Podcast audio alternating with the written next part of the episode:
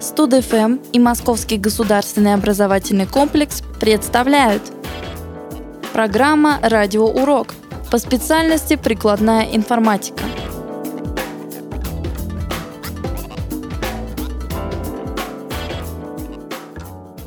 Нулевое поколение. Механические компьютеры. С 1642 года по 1945 год.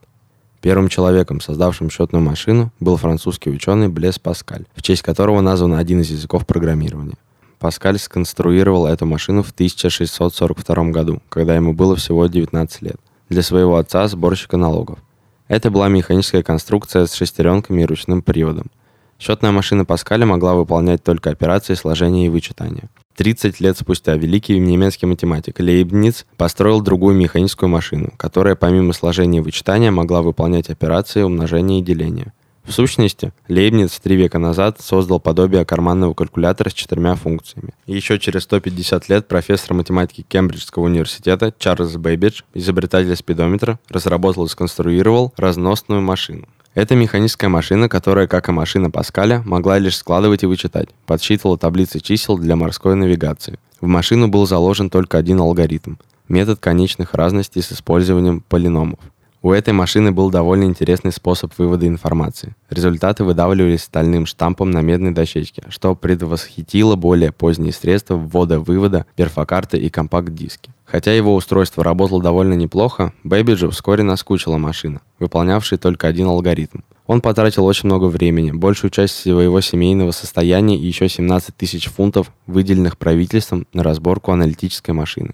Хотя его устройство работало довольно неплохо, Бэбиджу вскоре наскучила машина, выполнявшая только один алгоритм. Он потратил очень много времени, большую часть своего семейного состояния и еще 17 тысяч фунтов, выделенных правительством, на разработку аналитической машины.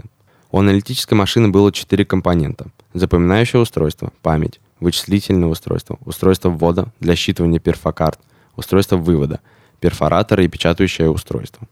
Память состояла из тысячи слов по 50 десятичных разрядов. Каждое из слов содержало переменные и результаты. Вычислительное устройство принимало операнды из памяти, затем выполняло операции сложения, вычитания, умножения или деления и возвращало полученный результат обратно в память. Преимущество аналитической машины заключалось в том, что она могла выполнять разные задания. Она считывала команды с перфокарты и выполняла их. Некоторые команды приказывали машине взять два числа из памяти, перенести их в вычислительное устройство, выполнить над ним операцию, например, сложить, и отправить результат обратно в запоминающее устройство. Другие команды проверяли число, а иногда совершали операцию перехода в зависимости от того, положительное оно или отрицательное. Если в считывающее устройство вводились перфокарты с другой программы, то машина выполняла другой набор операций. То есть, в отличие от разностной, аналитическая машина могла выполнять несколько алгоритмов. Поскольку аналитическая машина программировалась на элементарном ассемблере, ей было необходимо программное обеспечение. Бэббидж нанял молодую женщину, Аду Августу Ловлейс, дочь знаменитого британского поэта Байрона. Ада была первым в мире программистом. В ее честь назван современный язык программирования – Ада. К несчастью, подобно многим современным инженерам, Бэббидж никогда не отлаживал компьютер. Ему нужны были тысячи и тысячи шестеренок, сделанных с такой точностью, которая в 19 веке была недоступна. Но идеи Бэббиджа определили его эпоху, и даже сегодня большинство современных компьютеров по конструкции сходны с аналитической машиной. Поэтому справедливо будет сказать, что Бэббидж был дедушкой современного цифрового компьютера конце 30-х годов немец Конрад Зус сконструировал несколько автоматических счетных машин с использованием электромагнитных реле. Ему не удалось получить денежные средства от правительства на свои разработки, потому что началась война. Зус ничего не знал о работе Бэбиджа. Его машины были уничтожены во время бомбежки Берлина в 1944 году, поэтому его работа никак не повлияла на будущее развитие компьютерной техники. Однако он был одним из пионеров в этой области. Немного позже счетные машины были сконструированы в Америке. Машина Джона Атанасова была чрезвычайно развитой для того времени. В ней использовалась бинарная арифметика и информационные емкости, которые периодически обновлялись, чтобы избежать уничтожения данных. Современная динамическая память работает по точно такому же принципу.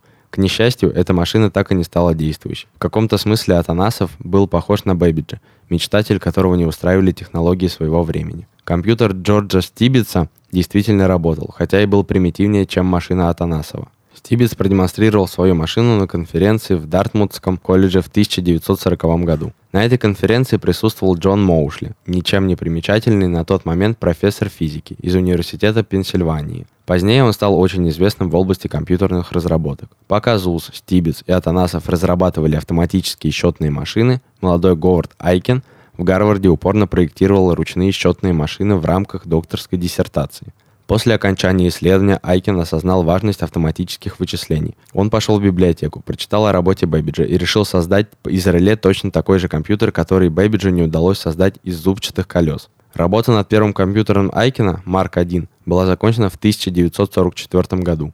Компьютер имел 72 слова по 23 десятичных разряда каждое и мог выполнить любую команду за 6 секунд. В устройствах ввода-вывода использовалась перфолента – к тому времени, как Айкин закончил работу над компьютером Mark I, релейные компьютеры уже устарели. Началась эра электроники.